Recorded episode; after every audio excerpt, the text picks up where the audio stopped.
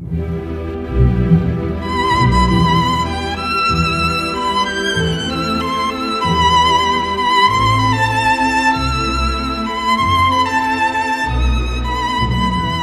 小姐的读书时间，继续阅读《人生的枷锁》上五十二。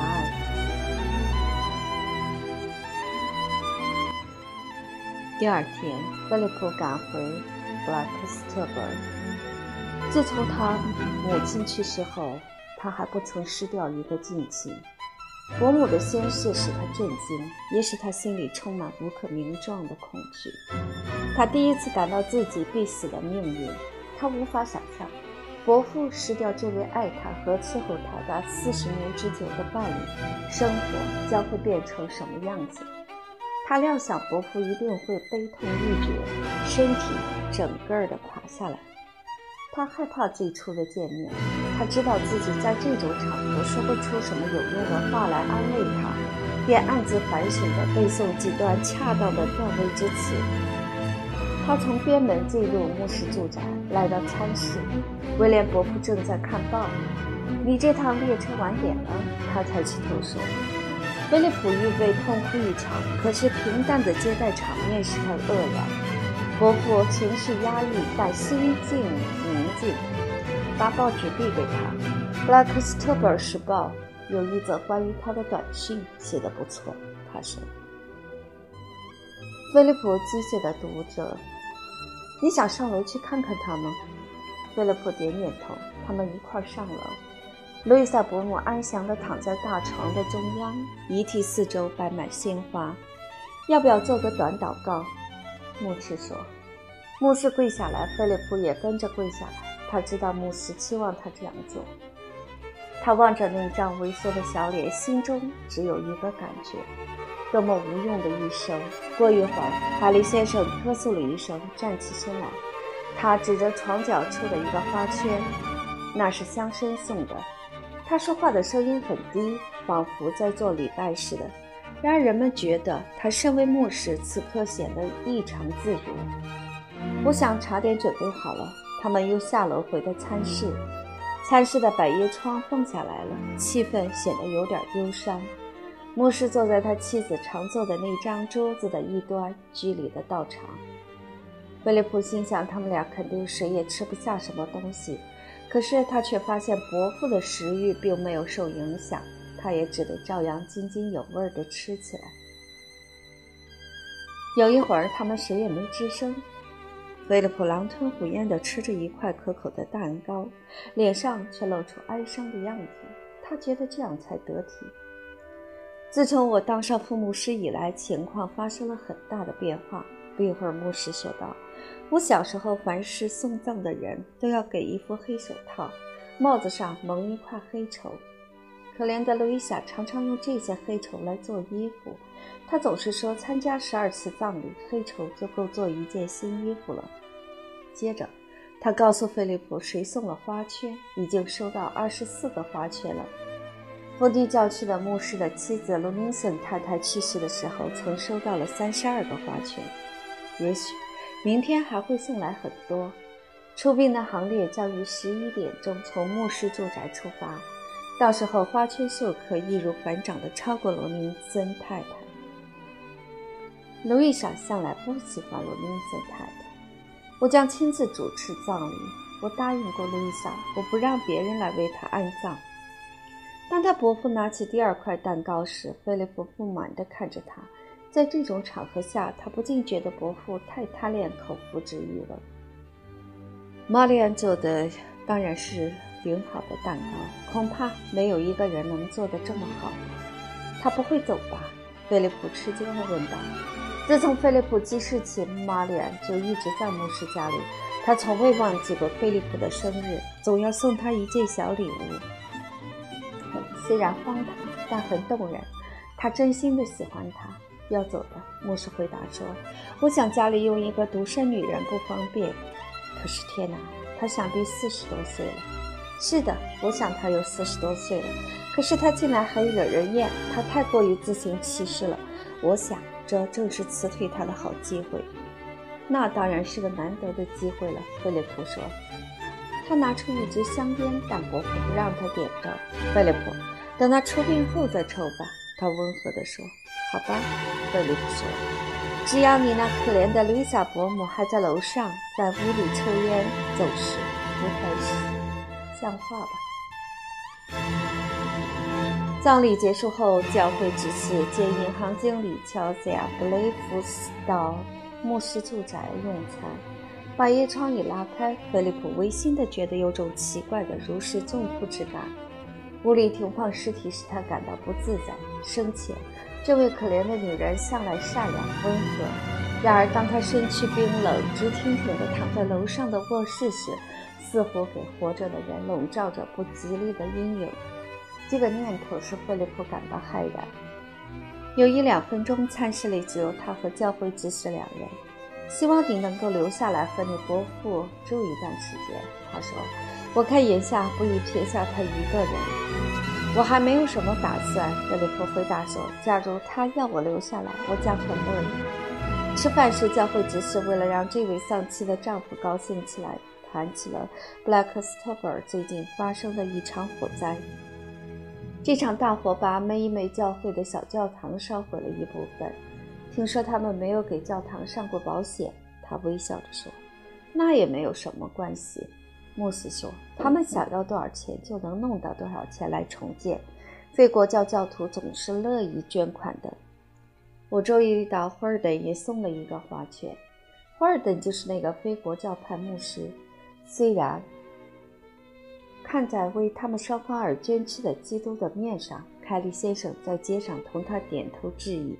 但并不和他说话。我想这一次可出风头了。他说：“一共有四十一个花圈，你送来的花圈很漂亮，我和菲利普都赞不绝口。”哪儿的话？银行家说。他满意的注意到他送的花圈比谁都大，样子挺不错。他们开始谈论参加葬礼的人，商店也因举行葬礼而停止营业。教会执事从口袋里掏出一张布告，上面印着“紫英凯利太太的葬礼，本店下午一点前停止营业。”这是我出的点子，他说。他们真好，都关了店门。牧师说：“可怜的路易莎，在天有灵也会感激的。”菲利普只顾自己吃饭，玛丽安把那一天当作星期天看待。他们吃了烧鸡和峨眉馅饼。大概你还没有想到墓碑的事吧？教会执事说：“我想到了，我想立一个朴素的石十字架。”路易莎向来反对铺张浪费，我认为再也没有比十字架更好的了。如果你正在考虑碑文，这么写，你看怎么样？与基督同在，岂不更有福分？牧师撅起嘴，这执事简直像佩斯拜，什么事儿都得由他决定。牧师不喜欢那句碑文，这似乎是在重伤自己。我想我不会那么写的，我倒喜欢这一句：“主赐予的，逐一取走。”哦，是吗？我总觉得这一句有点冷淡。牧师有些尖刻的回答。而格雷夫斯在这个场合回敬的语调，这位官夫认为太命令式了。要是连妻子的碑文都不能自己选择，那就太过分了。一阵沉默之后，话题转入教区事务。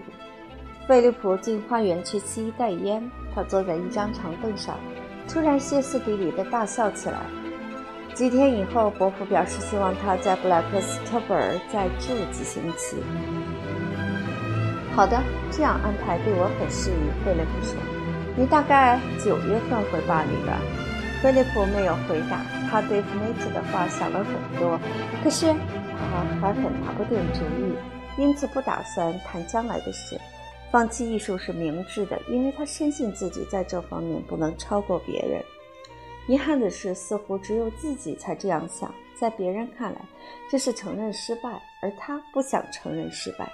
他生性倔强，明知自己某方面没有天才，却偏偏想战胜逆境。往这方面努力，朋友们的嘲笑他可受不了。这也许会阻止他采取决然的步骤，放弃学画。可是不同的环境使他从不同的角度来看问题。像许多人一样，他发现横渡了海峡，使原来似乎很重要的事变得微不足道了。曾经如此迷人的他，舍不得离开的生活，现在似乎是愚蠢的。对那儿的咖啡馆，对饭菜做得很糟的饭馆，以及他们那伙人过着的那种寒酸的生活，他感到厌恶。他再也不在乎朋友对他会有什么样的看法了。能言善辩的克朗小，正经体面的奥特太太，装模作样的卢斯查拉斯，争吵不休的劳森和克劳德，所有这些人，他统统感到反感。他写信给劳森，请他把他所有的东西寄回来。一星期后，行李到了。当他解开油画时，发现自己能够冷静地审视自己的画作了。他觉得这种情况很有意思。伯父急着想看看他的画，虽然他极力反对菲利普去巴黎，现在却泰然自若地接受这一继承的事实了。他对学生的生活颇感兴趣，老是向菲利普问起这方面的问题。事实上，他为菲利普感到有点自豪，因为他是个画家。他总是试图诱使菲利普说出真情。他兴致勃勃地观赏菲利普让他看的那几幅模特习作。菲利普将尼格尔·阿弗利亚的肖像摆在他前面前。“你为什么要画他呢？”凯里先生问道。“哦，我需要一个模特儿，他的头部使我感兴趣。反正你在这儿没事干，干嘛不给我画一张？你会做的不耐烦的。我想我会喜欢的。我们再考虑考虑。”菲利普被伯父的虚荣逗乐了，显然他极渴望让人画像。这种不费钱可得到的好处，当然不能白白的放过。接连两三天，他都做了暗示。他责备菲利普懒，问他什么时候可以开始给他画。后来他逢人便说菲利普要为他画像。最后遇上了一个下雨天，吃过早饭，凯利先生对菲利普说：“喂，今天早上开始替我画像，怎么样？”菲利普将手里正在看的书放下来，身子往椅子背上一靠。我已经放弃画画了，他说。什么？伯父惊愕地问。我认为当个二流的画家没有什么意思。我得到的结论是我将一事无成。你这是我经请你去巴黎之前，不是非常相信自己是个天才吗？我错了，菲利普说。我原来以为，你既然从事了一项职业，就会有那种坚持下去的自尊心。现在看来，你缺乏的是毅力。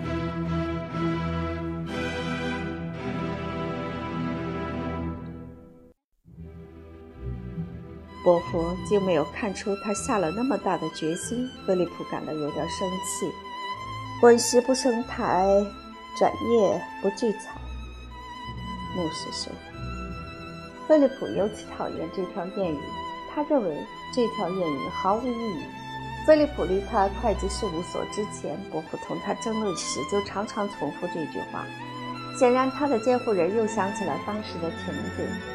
你已经不是小孩了，你也知道，你必须考虑成家立业了。起初，你坚持要当会计师，没多久你腻了，又想当画家。现在心血来潮，又改变主意，这说明……他犹豫了一会儿，以考虑这究竟说明性格上的哪些缺陷。菲利普替他把话讲完，优柔寡断，软弱无能，目光短浅，缺乏决心。牧师抬起头来扫了他一眼，看他是不是在嘲笑自己。菲利普脸色严肃，可是那一双眼睛一闪一闪的，这激怒了牧师。菲利普应该严肃点才是，牧师觉得应该好好的训斥菲利普，现在你的钱和我无关了，你可以自己做主了。但是你必须记住，你的钱不是花不完的。况且，由于你不幸身患残疾，谋生对你不是那么容易的。菲利普现在懂得了，不论何时，任何人一生他的气，第一个念头就是提到他的跛足。几乎没有人能抵制住这种诱惑。这一事实决定了菲利普对人类的看法，但是他已经学会在别人提及他的跛足时不露声色。孩提时代一直折磨着他的脸红的毛病，现在他也能控制自如了。你说的对，他回答说：“我的钱与你无关，我可以自己做主了。无论如何，你必须说句公道话，承认当初是你执意要学画，我的反对没错吧？这一点我不那么清楚。我想凭自己的努力而出了点差错，比靠别人的指点规规矩矩的行事得益更大。我已放纵过一阵子了，现在我不反对找个工作安定下来。干哪一行？”菲利普对这个问题没有思想准备。事实上，他并没有拿定主意。他想过了十几种的职业。你所能做的最合适的是干你父亲那一行，当个医生。乖仔，我也正是这么打算的。在别的职业中，他会想到要当医生，主要是因为这个职业让人享受到更多的个人自由。他过去在事务所的生活经验使他决心永远不再干于。任何一个与事务所有关的工作，回答牧师问话几乎是无意识地脱口而出，带有随机应变的巧答的性质。以这种偶然的方式拿定了主意，他觉得很有意思。他当场决定秋季就进入他父亲念过书的那家医学院。那么你在巴黎那两年岂不是白费时间吗？这我不知道。这两年我过得很愉快，我还学到了一两样本事。什么本事？菲利普沉吟片刻，他的回答有点故意惹人生气。我学会了看手相，过去我从未看过。我还学会借天空为背景来观察房屋和树木，而不是光看到房屋和树木。我还懂得影子不是黑色的，而是有颜色的。你自以为很聪明吧？我倒认为你口出狂言，愚蠢透顶。